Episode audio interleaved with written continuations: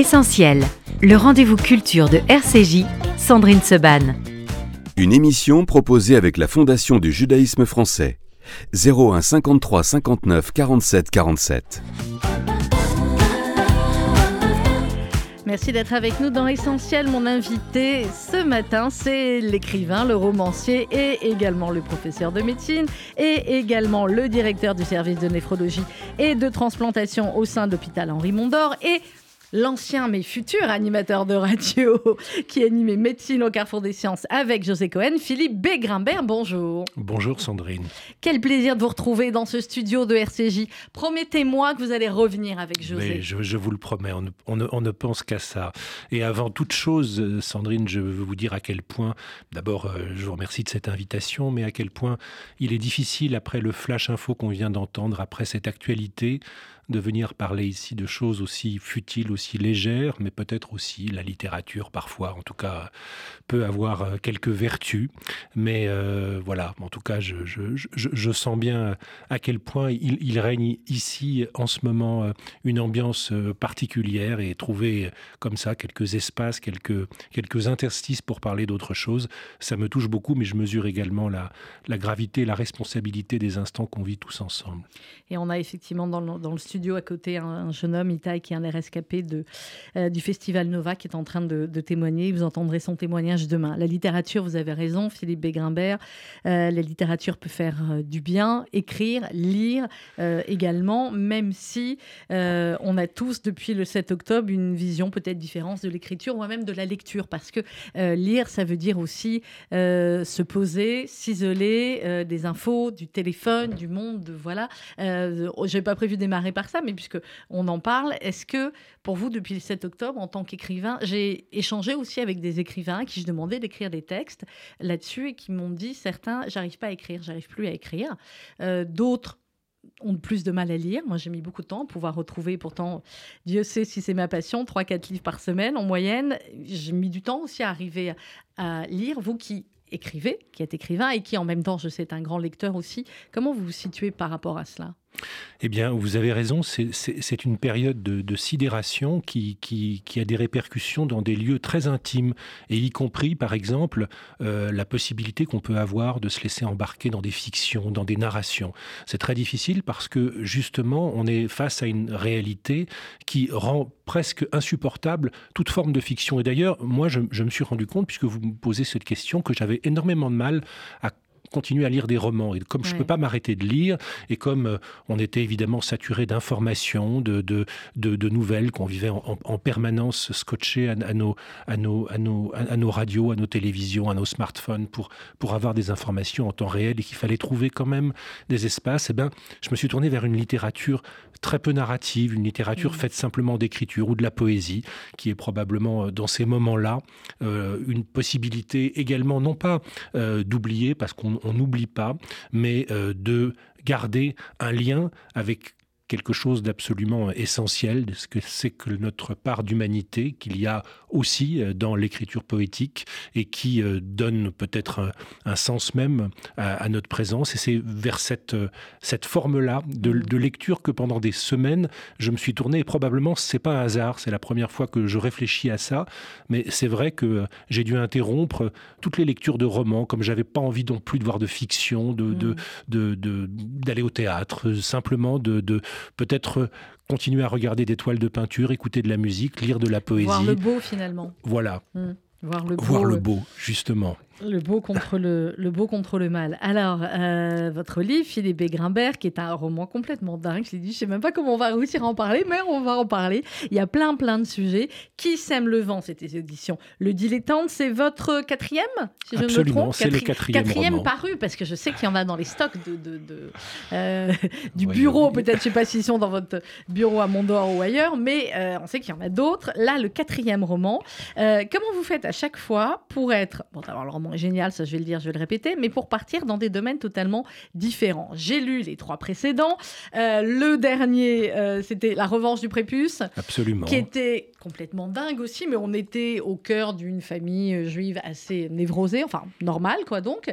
et là, on part dans le Morvan, on est du côté de Saint-Léger-Vauban, on est en contact avec un écrivain dont on va parler, mais aussi avec des problèmes d'éoliennes, avec des Tchétchènes, avec un meurtre, on dira pas de, qui, ou plutôt un, oui, oui, un meurtre, enfin en tout cas un mort. Euh, et puis, euh, bah, il y a plein, plein, plein de personnages complètement dingues. Comment ça arrive dans votre cerveau, tout ça? Vous seriez psychiatre, je me dirais, bon, c'est à force de voir ses patients, mais euh, vous êtes néphrologue et, comment on dit transplanteur? On dit pas transplanteur, on, dit, dit transplanteur. Et, transplanteur, voilà, de, de, de, Bref, donc comment, Philippe bah, Comment, je, je, ne sais pas. Je ne crois pas avoir tellement d'imagination. Moi, j'ai toujours besoin d'un ancrage et puis euh, de partir, de m'étayer sur une certaine réalité. Alors, ce lieu, c'est un lieu que je, connais mhm. depuis de très nombreuses années parce que c'est un lieu où je passe du temps, des vacances, des, des week-ends. C'est une, une, le Morvan, vous l'avez cité, c'est une, c'est une terre un peu, euh, un peu méconnue, euh, qui n'a pas grand-chose à, à offrir de très remarquable il n'y a pas de très grands sites, à part peut-être l'abbaye de Vézelay. Mais en dehors de cela, c'est un lieu modeste. C'est un lieu modeste, c'est une terre agricole très pauvre, très euh, fait de granit, où vivent des gens euh, assez rudes, qui a mauvaise réputation parce qu'on dit qu'il fait toujours très mauvais temps, et donc qui est un lieu de, de, essentiellement de, nature, de forêt, de, de, lacs plus ou moins euh, artificiels. C'est une excroissance du massif central. Bref, c'est un lieu très humble et c'est un lieu que j'apprécie énormément. Et j'avais envie de, d'y situer l'intrigue de ce roman à travers la vie d'un homme pour qui euh, qui, est un moment de sa vie où plus rien ne tient debout, justement. Mm. Hein. On, parlait de, l'actualité. C'est vrai qu'il est des moments où on, se demande euh, ce qu'on peut faire, nous, euh, face à ce monde qui nous échappe, ce qu'on peut faire face à l'Ukraine, ce qu'on peut faire face, à, face, euh, face au 7 octobre, ce qu'on peut faire, eh bien, lui, cet homme, il se rend compte que non seulement il peut plus faire grand-chose, mais il n'arrive plus à faire grand-chose non plus de sa vie. Euh, rien ne tient debout dans son couple, rien ne tient debout dans son inspiration, puisque mmh, c'est un écrivain.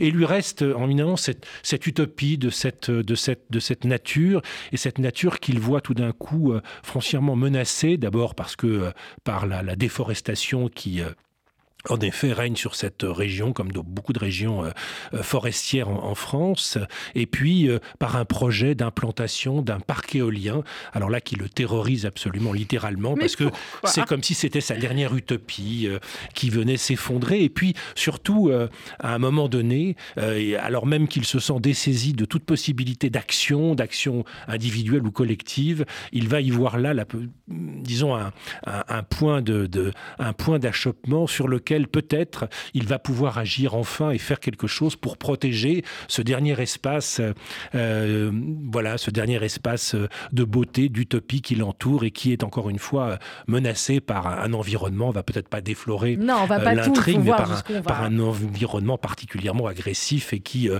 pour des intérêts plus ou moins, plus ou moins nobles, vise en effet à, à altérer en tout cas euh, l'univers, l'environnement fragile de ce lieu.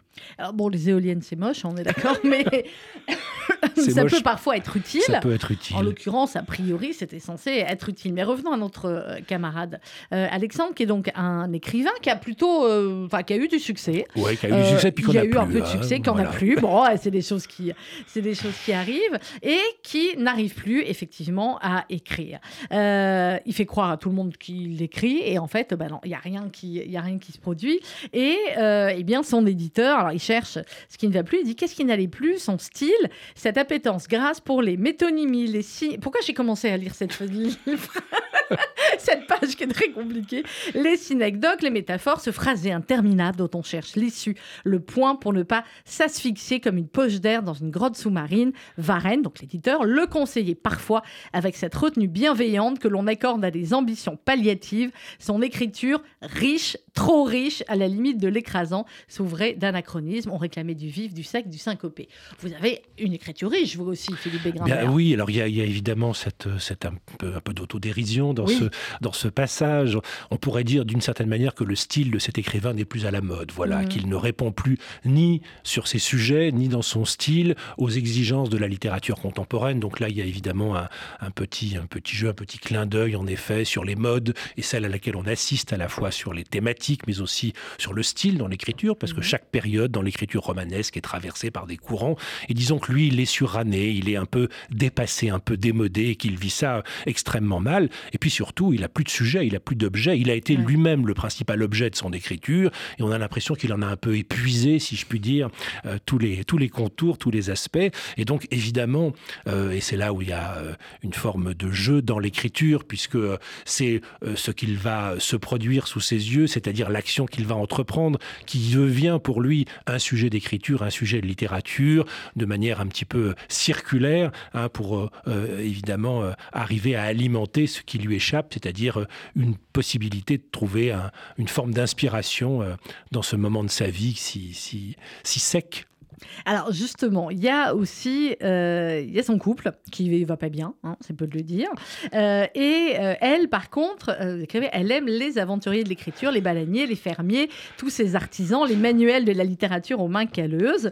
et à un moment donné, elle parle effectivement de à milieu de tous ces névrosés autofictifs qui parasitaient les émissions littéraires et les devantures des librairies, ces petits normaliens qui embrasaient le monde par le prisme de la place du Panthéon, où ces fillettes éduquées dont le divorce des parents ou la rencontre avec un SDF se muait en expérience métaphysique. Bon, eh, vous parlez de qui là, Philippe Grinvert bah, Faut y aller là, faut y aller. Voilà, d'abord, de qui on va pas, on, va, on va pas citer de nom, mais évidemment, cet homme, il est, il est extrêmement complexé par, euh, il le voit, par, on le voit bien, par ses, grands littérateurs, ses mm. grands aventuriers, et notamment l'écriture américaine, qui de plus fascine et en tout cas euh, suscite l'intérêt de sa compagne beaucoup moins euh, du sien, de sa forme d'écriture. Et donc, il y a évidemment une, une jalousie assez pathétique. Et c'est aussi peut-être le clin d'œil du roman, parce que il va lui arriver des aventures comme il n'en arrive jamais à ce personnage. Ah, comme il arrive rarement à des gens. Et quand il hein. arrive rarement à des gens qui, d'une certaine manière, vont lui permettre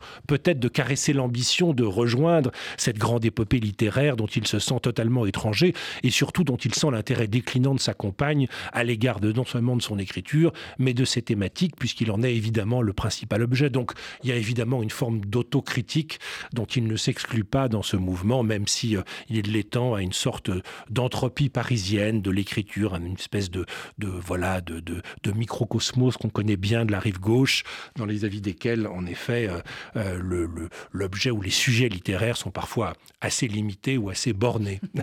Comment vous vous qualifiez, vous, du coup, euh, Philippe Grimbert Moi, je sais pas. Moi, je suis Alors, d'autant plus avec l'avantage la, ou l'inconvénient de, du B qu'on vous rajoute, puisque sinon, c'est effectivement le même nom qu'un autre euh, écrivain, mais vous, on est d'accord que la littérature, c'était pas votre, votre domaine premier, ou alors, est-ce que je me trompe, est-ce que finalement, vous avez fait euh, professeur de médecine pour euh, faire plaisir aux parents et que c'était l'écriture que vous vouliez toujours faire? Écoutez, je, je, je, ne sais pas, Sandrine, je dirais que c'est la littérature, je, suis... voilà, c'est une chose qui a toujours été extrêmement présente, présente d'une certaine façon parce que mon père était un grand lecteur, un grand amoureux des livres, et que par réaction, moi je ne lisais pas évidemment jusqu'à un âge assez avancé de mon adolescence. Il était hors de question évidemment de d'accomplir ce, ce, ce, devoir, cette, cette, mitzvah familiale dans le milieu dans lequel je vivais. Euh, hein, voilà, lire était euh, au moins aussi important que de, que de connaître les textes, mais lire, lire n'importe quoi. Le lire étant un mouvement, un, un acte beaucoup plus qu'un, beaucoup plus euh, qu'une quelconque forme de, euh, d'autres fonctions, c'est-à-dire qu'il n'avait pas d'objet. J'ai connu mon père lisant quasiment tout le temps, un livre à la main. Il faisait quoi comme métier? Alors mon père était dentiste, très éloigné hein, de cette. Euh, c'était vraiment euh, pas du tout un intellectuel au sens où il n'avait pas de formation euh, littéraire. Il avait fait dentaire à une époque où c'était vraiment un, métier d'artisan, mais il faisait partie de ce que vous savez le linguiste Milner appelle ces juifs du savoir, c'est-à-dire ces gens qui avaient troqué le Talmud contre la littérature, la psychanalyse, la médecine. Lui, c'était la littérature, c'était un, un puits infini dans lequel il allait chercher et je le voyais, je le regardais euh, lire, et puis je, surtout je voyais son plaisir, son contentement, sa satisfaction immense, son émotion. Et c'est probablement ça qu'il m'a qu'il m'a transmis. C'est son plaisir avant même les livres que je ne lisais pas et que j'ai commencé à lire et à découvrir beaucoup plus tard, à la fin de l'adolescence. Et je suis devenu un, lecteur invétéré, mais l'idée de me mettre à écrire était absolument impossible. Je pense que c'était un, un, interdit euh, euh, frappé évidemment du saut de l'exigence paternelle. Il a fallu euh, que j'avance un peu en âge pour pouvoir m'autoriser l'écriture. Alors du coup, vous avez commencé à écrire à quel âge? Très tard, très tard, vers 50 ans. Hein, donc c'est évidemment pour un... Mais donc il y a deux ans Non, il y a. à, peine, à, peine. Donc, comme quoi, vous voyez, vous qui nous écoutez, on peut commencer à écrire Mais oui, on à n'importe quel âge. On peut commencer à écrire à n'importe quel âge. Bien sûr, on peut, on peut passer de ce désir à cette. c'est l'avantage. Et c'est le danger de l'écriture, parce qu'à la différence de la musique, de la peinture, de n'importe quelle autre forme d'art, où on est formé, éduqué par un maître, par une école, où l'on est contrôlé, la plupart du temps, l'écriture, on s'autorise tout seul. Hein, mm. et c'est évidemment à la fois une très très grande liberté et c'est aussi un très grand danger qui est assez vertigineux d'avoir cette possibilité très simple de prendre un clavier ou un stylo et d'écrire, qui est quand même plus compliqué que de se mettre à jouer de la musique ou à peindre quand on n'a pas reçu de formation. Parce que en permanence, on s'interroge évidemment sur la nature de ce qu'on fait, non pas qu'on s'interroge pas dans les autres domaines, mais là, ce caractère souvent autodidacte de l'écriture, évidemment, vous met dans des situations très très périlleuses. Et donc euh, voilà, c'est le, à la fois le, bonheur et le danger de l'écriture. Justement, quand on a euh, un emploi du temps comme, euh, comme le vôtre, quand on passe combien de heures euh, par jour à l'hôpital? 10 heures, 12 heures, beaucoup, peut-être même beaucoup trop, mais enfin, euh, quand on sauve des vies tous les jours, ne me jouez pas le modeste quand on fait la transplantation, c'est ça, hein, c'est sauver des vies, il n'y a rien d'autre. à quel moment on écrit, du coup? À quel moment on s'autorise à se dire, je vais prendre le temps d'écrire? On écrit quand on peut, on écrit le week-end, on écrit, moi j'ai la chance de peu dormir, donc on écrit tôt le matin, mmh. on écrit beaucoup pendant les vacances, voilà, on écrit dès qu'on a un moment. Et puis vous savez, on écrit un peu tout le temps d'une certaine façon, même si on n'est pas dans un acte d'écriture. C'est-à-dire que, euh, voilà, moi, c'est un, c'est un lieu de, d'évasion, d'échappement qui est extrêmement présent, qui a pris le pas sur beaucoup de choses d'ailleurs, parce que je me rends compte que c'est difficile quand on a en effet euh, une activité professionnelle prenante et quand on a cette, cette ambition-là ou ce désir-là, eh bien, ça, ça, ça appauvrit, ça assèche beaucoup d'autres secteurs de mm. l'existence. Mais bon, voilà, c'est une chose importante. Donc, on, on trouve le moment, comme on trouve le temps d'être amoureux. Quand on a envie d'être amoureux, on se demande pas comment on va trouver le temps, on tombe amoureux. Bah, l'écriture, c'est un petit peu pareil. On tombe en écriture. On tombe en écriture et puis après, on va chercher les instants, on les vole, on les extorque au, au, quotidien pour arriver à, à se satisfaire de ça. Revenons à notre camarade Alexandre. Euh, il va arriver un peu comme ça dans une association euh, Vente Colère assez particulière euh, qui ressemblerait à quoi qu'on connaît Certaines associations écologistes, oui, un peu de gilets jaunes, un peu de... Ouais, c'est un, petit mélange. C'est un, c'est un mélange. Alors, il y a à la fois une certaine tendresse à l'égard de ces gens qui sont dans des combats souvent, non pas perdus d'avance, mais avec des moyens extrêmement limités par rapport aux grands groupes hein, industriels. Ben oui, c'est ça, hein, mais qui sont tout de même euh, évidemment euh, très très engagés. Donc il y a aussi euh, évidemment un hommage à ces à ces mouvements associatifs comme celui qui existe en l'occurrence. Mais vous savez, tout ça, ce sont souvent essentiellement comme d'ailleurs ces éoliennes, des prétextes pour l'écriture, pour décrire évidemment ces groupes de gens qui sont à la fois engagés et un petit peu désabusés, qui ont des aspects parfois un petit peu pathétiques, mais en même temps, eh bien, qui sont dans un combat parce qu'ils ils ont l'impression, eux justement, euh, qu'ils peuvent agir, qu'ils peuvent se saisir d'un sujet. C'est ce qui manque à Alexandre, qui voit le monde autour de lui euh, lui échapper complètement et qui reste à la fois euh, fasciné par la capacité d'engagement de ces gens, la modestie peut-être même de leur objet, mais en tout cas le fait que réellement ils sont ils sont dans l'acte, ils sont dans le faire, ils sont dans et c'est pour lui évidemment une expérience très très étrange et très nouvelle. Alors il va même aller beaucoup plus loin que simplement l'association. On va pas tout tout, révéler, mais euh, il va vouloir agir, mais agir vraiment concrètement beaucoup plus que finalement euh, l'association, qui était peut-être un peu plus, on va dire, pacifique, euh, ne comptait le faire. Et eh oui, parce qu'il va faire la rencontre de quelqu'un qui, disons, qui est un peu borderline, comme on ah dirait bah aujourd'hui, hein, complètement, un marginal, qui vient dans cette association, mais finalement, lui, de façon un peu cynique, en expliquant, en, surtout en en vantant l'impuissance, hein, et qui va à un moment donné lui proposer des moyens beaucoup plus radicaux on va peut-être pas euh, déflorer le sujet, mais pour s'opposer à ce projet éolien. Et donc c'est là où on voit l'aspiration romanesque du personnage ou de l'auteur qui va se saisir de cette possibilité, de cette proposition pour euh, passer à l'acte. Alors moi j'aime beaucoup ces, ces, instants de passage à l'acte qui peut-être la constance de ces romans. Vous m'interrogiez sur euh, ce qui oui, me... réfléchi sur le précédent livre. C'est quelque chose pour moi qui est important, ce moment où on est confronté dans des, dans, des, dans des vies plus ou moins plates, plus ou ou moins lisses à des espèces de d'angulation, de, torsion, où on sent qu'un certain type de passage à l'acte peut en modifier la direction tout d'un mmh. coup. C'est des moments d'hésitation, c'est des moments euh, aussi dont, euh, euh, bah voilà, et, c'est des temps qui m'intéressent parce qu'ils ont évidemment un véritable, ils introduisent du romanesque dans l'existence. Est-ce que je fais ou est-ce que je ne fais pas? Est-ce que j'agis ou est-ce que j'agis pas? Est-ce que je tourne à droite ou est-ce que je tourne à gauche? On est tous confrontés à ces moments-là dans notre vie. Elles ont plus ou moins d'implication, plus ou moins d'impact.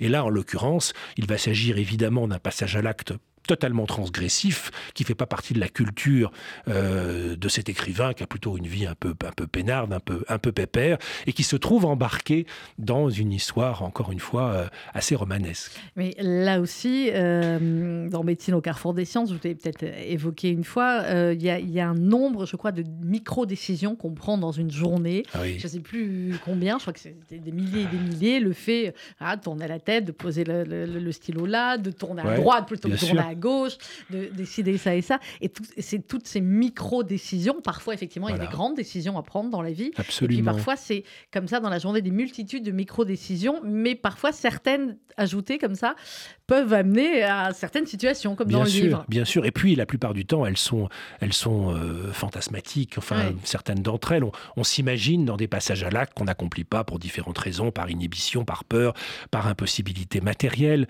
Ah ben là, je vous laisse voir avec votre psy pour le copain du gendarme. Hein, et c'est ce que donne la littérature finalement comme pouvoir. C'est de prendre un personnage qu'on aime, qui vous ressemble plus ou moins, et de le laisser partir là où vous n'iriez pas, là où vous ne partiriez pas, et d'assister finalement comme spectateur hein, dans le, spectacle de son imaginaire, mais finalement qu'on contrôle et qu'on maîtrise assez peu, à ses aventures personnelles, et de se réjouir de ses mésaventures, ou au contraire euh, de s'en satisfaire. Et puis euh, voilà, c'est un prétexte, c'est le prétexte des mots, de l'écriture de laisser euh, la possibilité à ces narrations de, de, de se mettre en place. Ce qu'il dit à un moment donné, il dit une chose s'était produite dans son existence qui avait rendu possible cet enchaînement infernal, on va pas dire ce que c'est, une erreur d'aiguillage dans les faisceaux entremêlés euh, du hasard. lui, Alexandre Wisniewski, c'est Ashkenaz, ça Allez, si on veut. Un si on veut. Euh, écrivain, auteur d'une thèse sur la plasticité littéraire chez Franz Kafka. Eh on est dans l'absurde, là. On est dans l'absurde, mais on est quand même très loin. Alors évidemment, on est dans l'absurde, on est dans la, on est dans, on est, dans l'auteur du, l'auteur du château, l'auteur du procès, l'auteur de, l'auteur de l'invraisemblance, mais en même temps d'une réalité euh, absolument torturante. Et donc c'est, euh, c'est tout à fait ce qui caractérise ce personnage qui se sent en effet à la fois écrasé par cette littérature et euh, qui a le sentiment à un moment donné de, saisir l'opportunité d'une histoire ou d'une narration qui pourrait le, faire basculer dans cette, dans cette dimension-là. On va marquer une petite pause musicale, Philippe, et on va se retrouver juste après pour continuer à parler de votre roman, Philippe Bégrimbert, qui sème le vent, fait aux éditions Le Dilettante. On se retrouve juste après.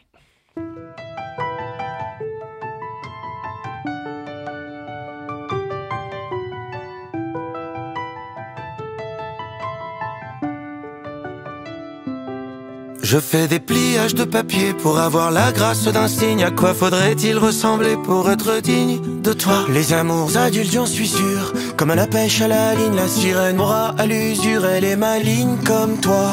Ma plus précieuse compagnie. Je cherche d'autres étoiles dans la nuit.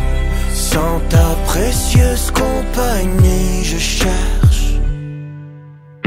Je veux profiter de mes 20 ans jusqu'au moins 120 ans. Des cheveux bruns, des cheveux gris, des cheveux blancs. Aimé à me niquer le cœur jusqu'à aimer mon corps.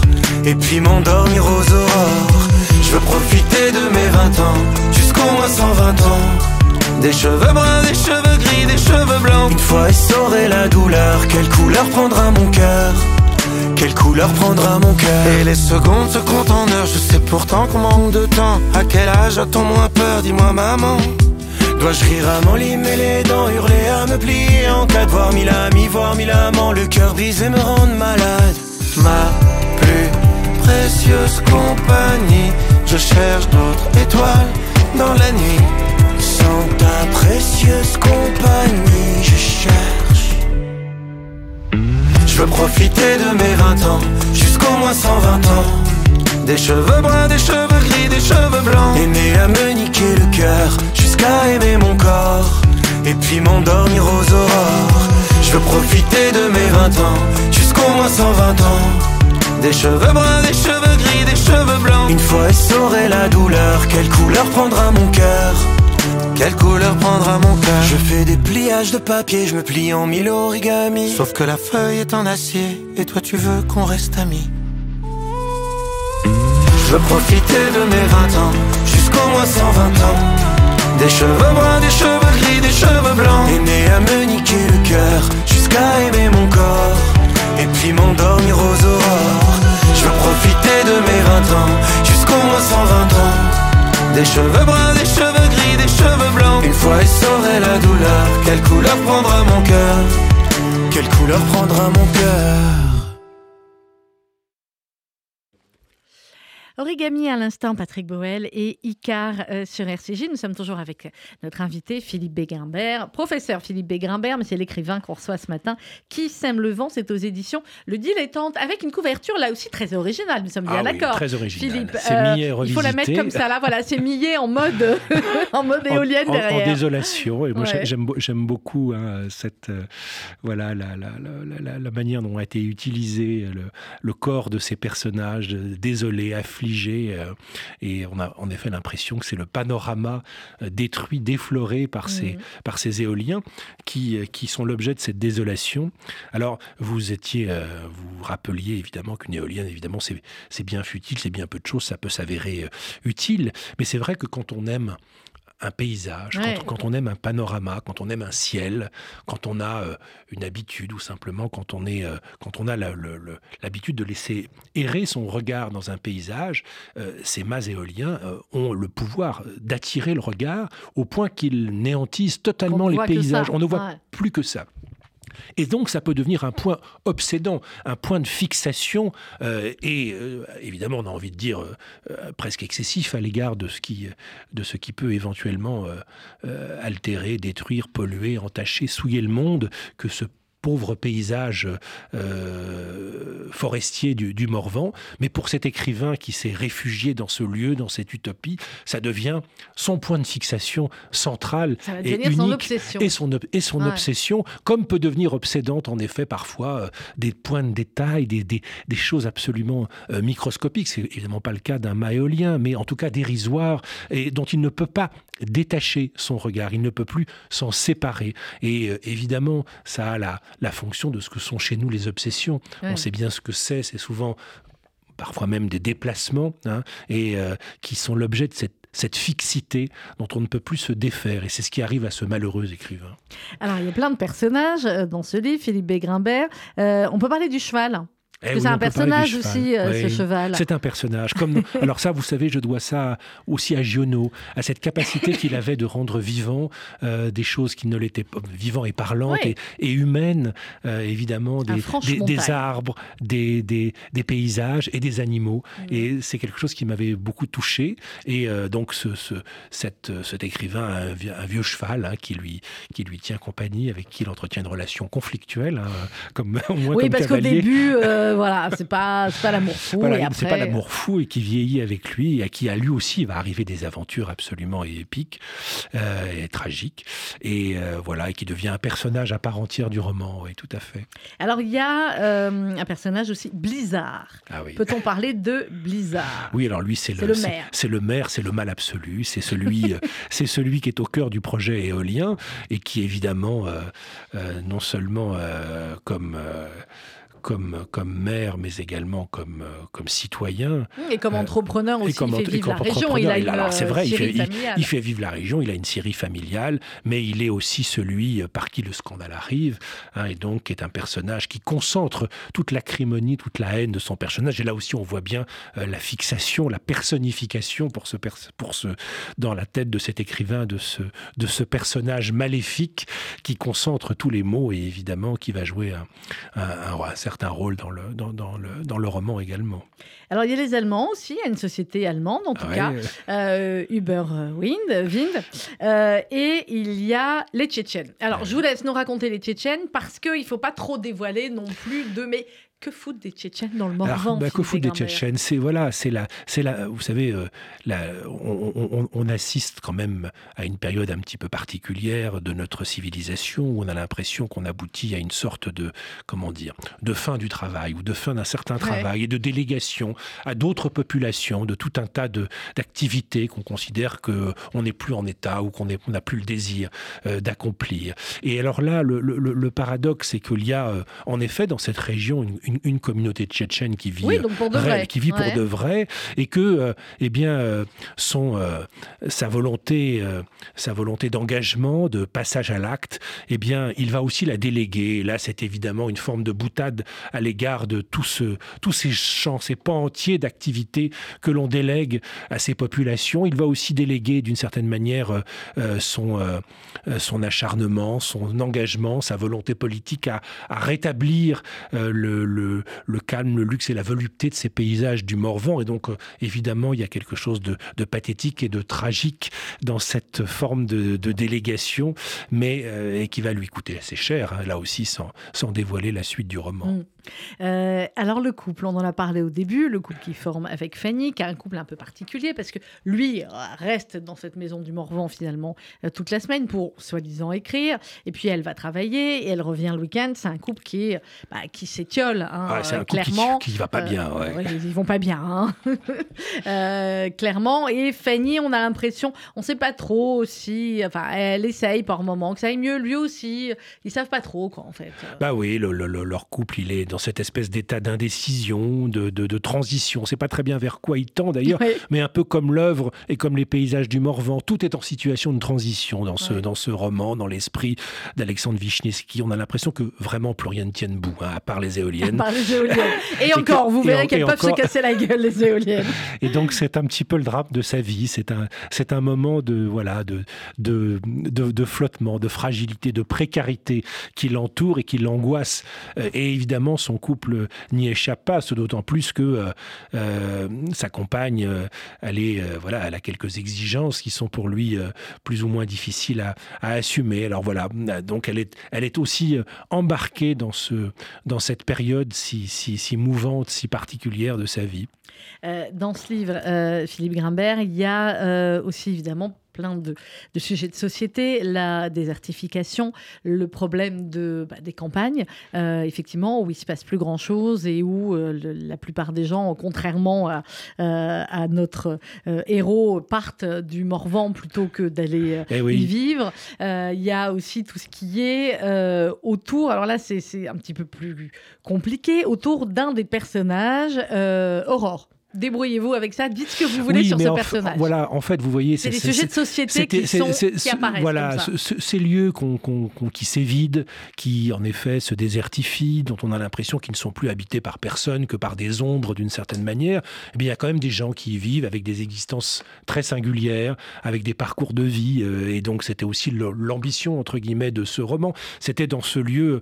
Euh, vous savez, un jour, je, un jour, je, je, questionnais, je ne sais plus, je discutais avec quelqu'un qui faisait la, promotion de ces éoliennes, mais à qui je posais la question de savoir pourquoi on n'en mettait pas dans la forêt de Fontainebleau.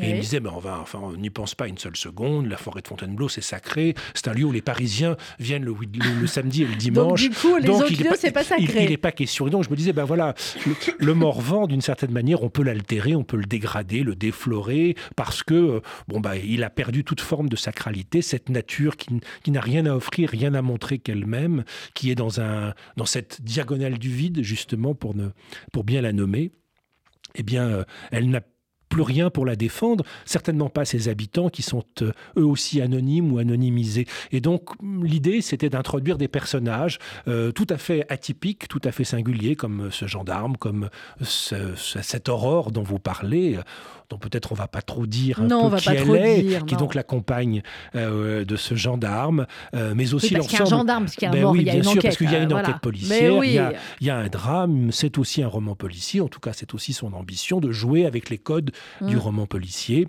Et donc, euh, tous ces personnages, on ne s'attend pas à les trouver là. Évidemment, on ne s'attend pas à les trouver dans cette diagonale du vide. Et pourtant, ils y sont avec, avec leur singularité, avec leur parcours de vie. Et c'est ça qui, qui m'amusait aussi dans ce roman. C'était d'injecter de, de, la, voilà, de la singularité là où on a le sentiment que finalement, on peut, euh, voilà, on peut, voilà, on, a, on a une vision assez, assez globale, assez, assez triste et assez uniforme des populations mm. qui habitent ces lieux et qui sont des, des, lieux, en effet, qui souffrent terriblement. Mais c'est la même manière que, effectivement, ce que vous disiez sur Fontainebleau, l'empathie qu'on peut avoir. Euh, suivant les kilomètres, on va dire. Voilà, les gens du Morvan. Euh, bah, bien euh, sûr, les gens du Morvan, c'est comme les gens du Massif central. C'est comme. C'est encore plus loin le Massif central. voilà, ou comme les, tous ces gens qui habitent euh, dans ces zones, voilà, dans ces, ces chemins noirs hein, dont parlait magnifiquement Sylvain Tesson. Hein, donc, ces lieux qui sont pourtant habités, pourtant qui ont une histoire, qui ont un, patrimoine, qui ont une beauté,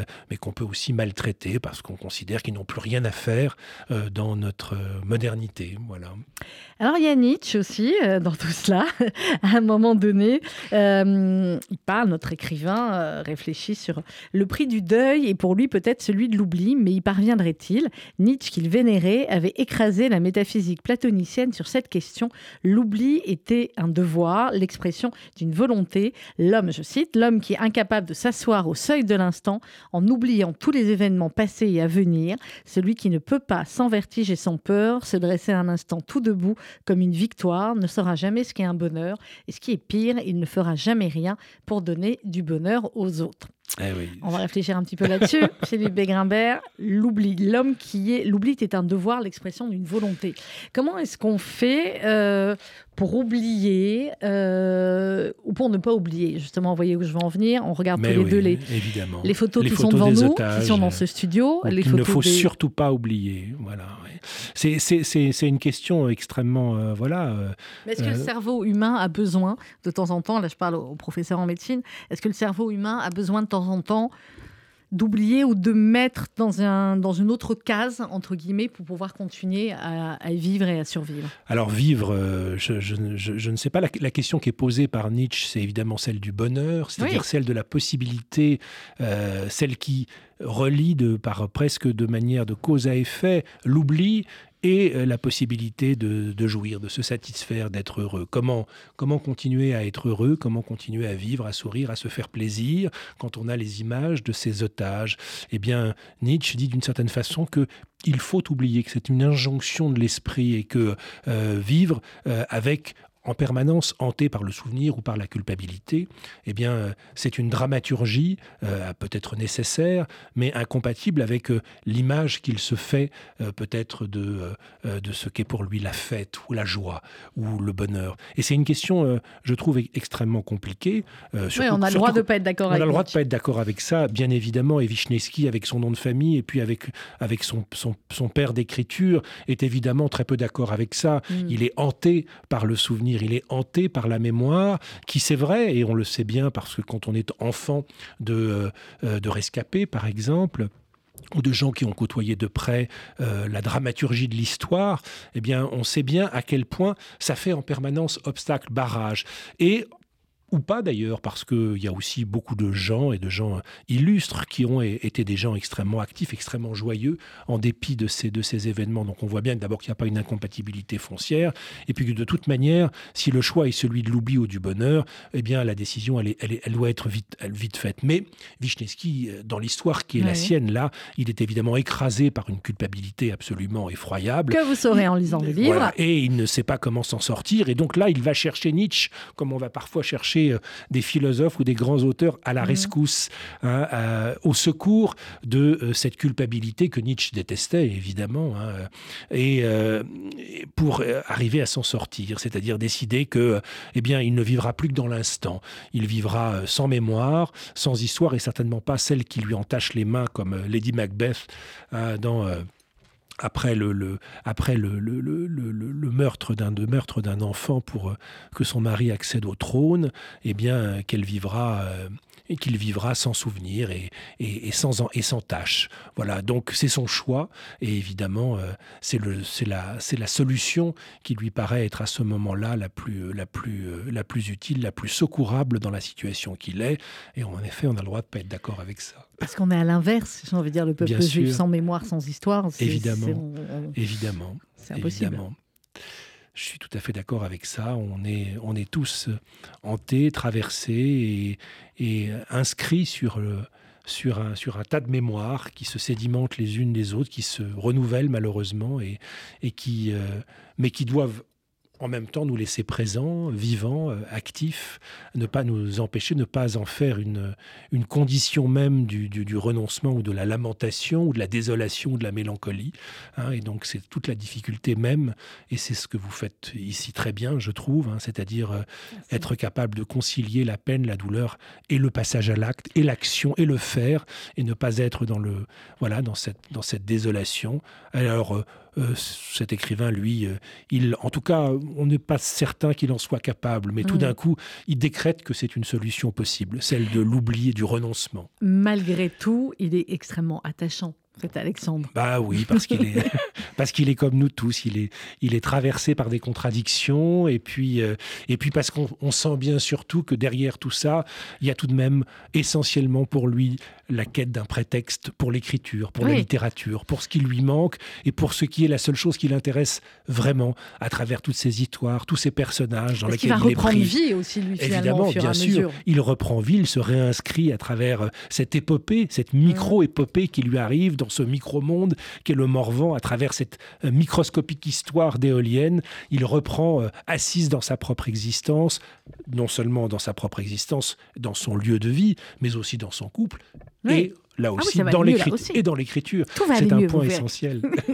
Tout va aller nettement mieux. Dans le Morvan, comment il vous considère, Philippe Begrimbert J'ai lu dans Lyon républicaine, euh, qui vous aiment beaucoup, ils ont raison. Ils disent euh, que vous êtes tombé amoureux de Saint-Léger-Vauban euh, dans le Morvan. Ils vous ont remis des prix. Enfin bon, ils vous ah, kiffent quoi dans le, le prix, c'était le, prix, c'était le prix de Galat. C'était pour le prépuce, donc c'était pas le Morvan. vous allez avoir un prix pour le Morvan, moi je vous le dis. Bon, grosso modo, je vois, ils vous kiffent le Morvan. Eh ben, écoutez, moi je n'avais pas sollicité évidemment la presse régionale, mais euh, je trouve. Ils ont raison, je suis très, très, très, très, touché de leur, de leur intérêt et, et, de leur euh, et de, petit hommage qu'ils lui ont rendu euh, en effet, parce que les chances que j'ai eues avec les, journalistes, enfin la journaliste en tout cas, au sujet du, livre, m'a fait comprendre qu'elle était, elle se sentait touchée par, par l'intérêt qu'on pensait à la précarité de ce lieu, à sa, à sa fragilité, qu'elle le partageait également, que beaucoup de gens le, le partageaient, qu'ils voyaient ce lieu lui-même pris dans ses contradiction entre développement, modernité, activité économique.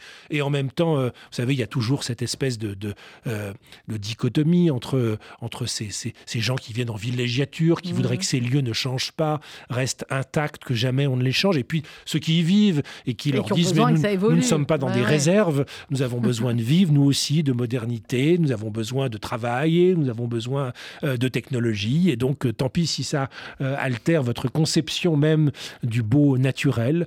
Et euh, il y a une tension, il y a une contradiction, évidemment, très forte, que qu'exprime, je crois d'ailleurs, ce, ce, personnage et, ce, et ce roman. Et évidemment, le, ce personnage de Paul Wisniewski, il est lui essentiellement concerné par euh, l'esthétisme, par euh, euh, cette phrase hein, de Dostoïevski, Seule la beauté ah, sauvera le monde, exactement.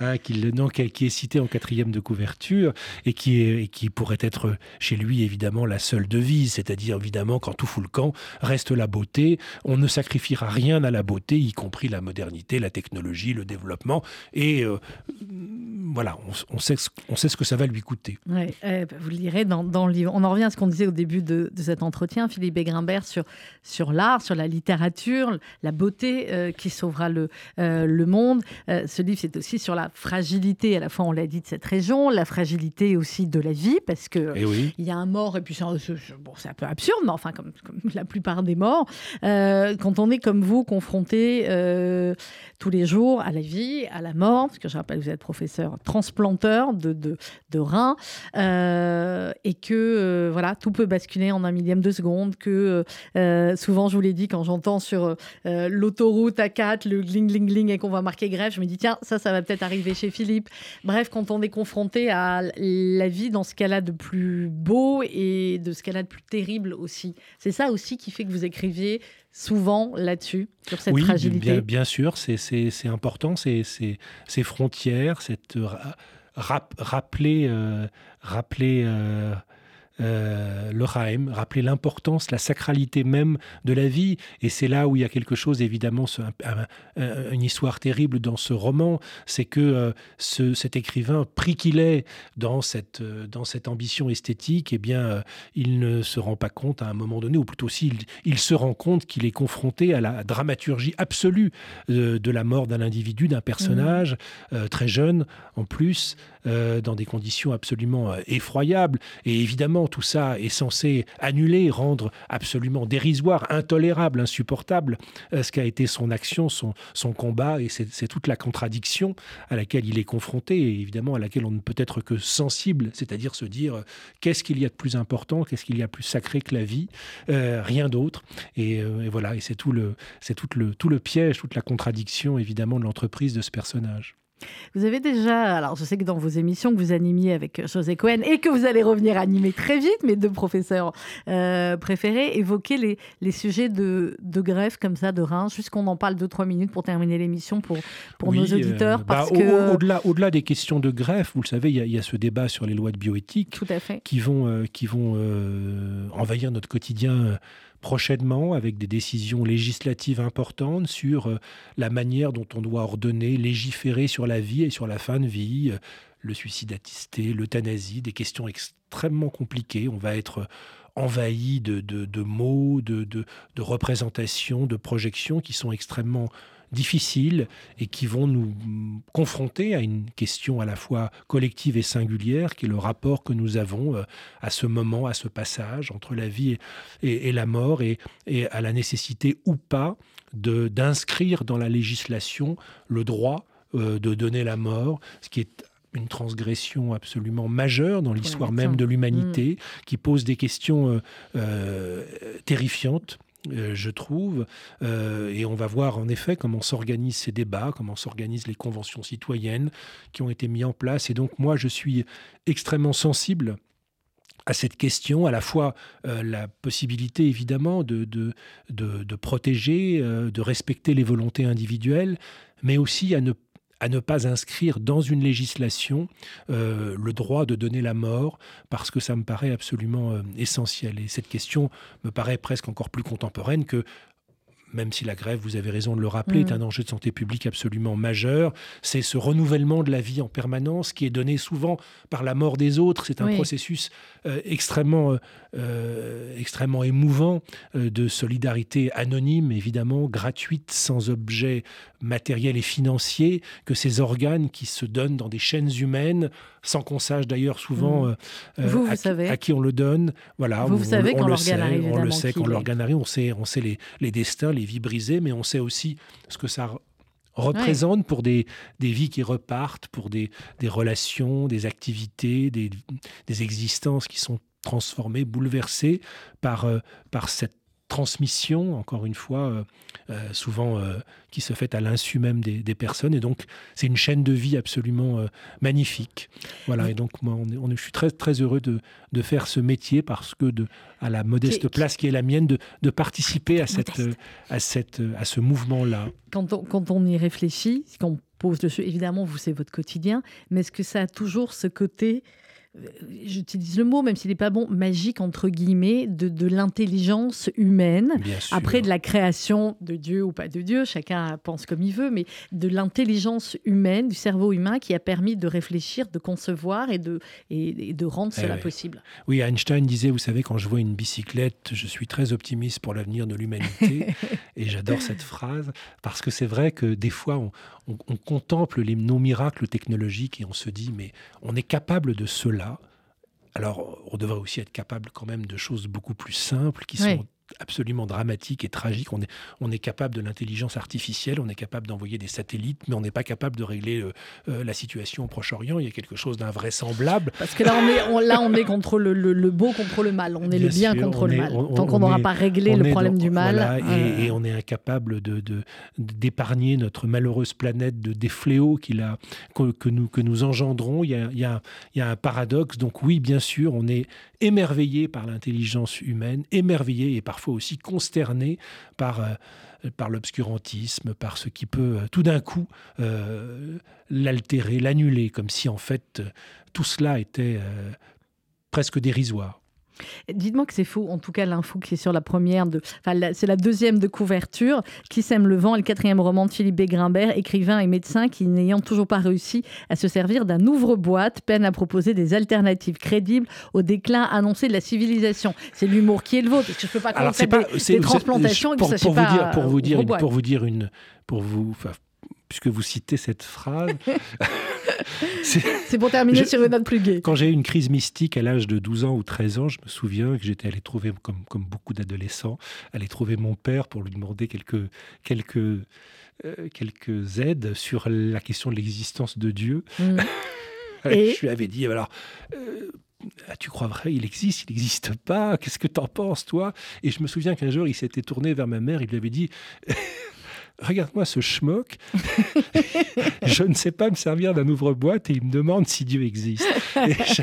on ne peut pas faire plus ashkenaz que On ne peut pas faire plus ashkenaz, c'est très bien Je ne sais pas où il l'avait, il l'avait sûrement pas inventé, mais elle m'avait absolument ébloui parce qu'elle contenait évidemment euh, ce paradoxe à l'intérieur même d'une même phrase entre le, entre la, le dérisoire et, le, sublime, entre l'invraisemblance et, le, et l'extraordinaire, entre, le, entre le, le petit et le et le transcendant. Bah, c'est un peu ça. Donc vous nous rassurez, vous savez vous savez d'un nouveau boîte. Mais je vous à peine. à peine, à peine.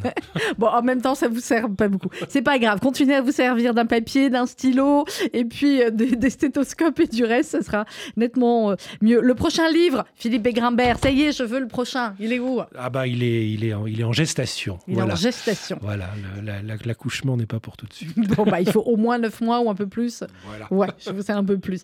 Merci beaucoup d'être venu ce matin. Merci Sandrine vous ne, sortez pas du bâtiment sans qu'on ait pris la date pour la reprise de l'émission avec José. Évidemment, bon, voilà la bonne et, encore une fois, merci pour tout ce que vous faites et merci pour cette, pour cette, ce formidable, euh, cette formidable solidarité que vous organisez, ce soutien que vous procurez à, à beaucoup de gens qui sont en effet plongés dans la, dans la douleur et l'inquiétude en ce moment eh ben, on sait, La radio, c'est un tout petit peu, on essaie d'être les médecins de, d'autres choses. Merci beaucoup Philippe Begrimbert. Qui sème le vent, c'est aux éditions Le Dilettante. C'est à lire et à acheter absolument dans quelques instants. Vous allez retrouver l'info, le journal, présenté par euh, Margot Siffer et Laurence Goldman. Bonne journée. Kobe Peretz, le lundi 22 janvier au Théâtre Mogador. Dans cette période tragique, retrouvons-nous avec le KKL de France pour partager un moment de solidarité. Les recettes seront entièrement consacrées à la reconstruction du sud d'Israël. Kobe Peretz, le lundi 22 janvier au Théâtre Mogador avec le KKL. Renseignements et réservations, kkl.fr et 01 42 86 88 88. kkl.fr 01 42 86 88 88. Bonjour, c'est Jacques Benamou. Je vous attends chaque premier jeudi du mois à partir de 13h dans mon émission Côté Jardin sur notre radio RCJ. L'occasion de découvrir avec moi des personnalités de tous les horizons sous un angle nouveau avec plein d'anecdotes. Faites-vous connaître, faites-vous entendre. Ouvrez une vraie visibilité à votre entreprise, votre association, votre projet. RCJ est là pour trouver avec vous la solution clé en main. Spot radio, campagne publicitaire, publi-reportage, sponsoring d'émissions, nous serons à vos côtés pour élaborer ensemble la meilleure des stratégies pour vous faire connaître. Appelez notre régie publicitaire au 06 03 47 98 36. cette